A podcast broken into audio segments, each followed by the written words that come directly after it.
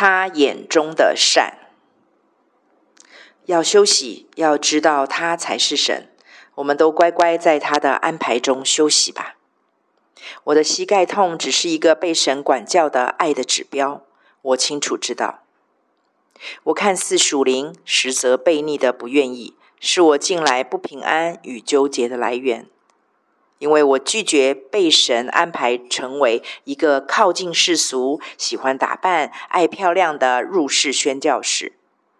我紧紧死命抓住祭坛的脚，不愿离开那个一直以来忠心、神圣、比较符合我属灵神圣认定的角色。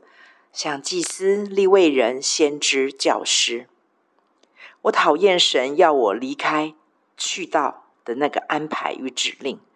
我居然会说“我讨厌现在的自己”这种负面的话。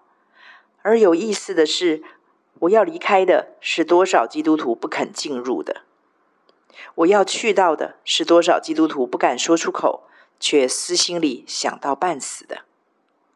我这几天厘清了这一点。我犯了悖逆的罪，得罪了神。即使理由真的超属灵、超忠心，但听命胜于献祭，顺从胜于公羊的脂油。这是刚刚突然蹦出脑海的经文。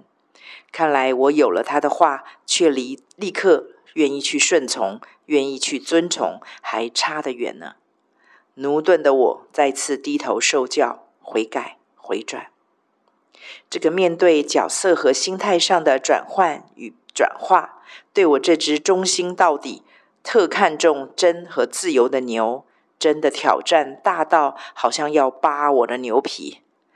请为我祷告，愿意遵行我主的指令，使我可以轻看我的一切喜好感觉，可以进入尘世，却仍可看万事如同粪土。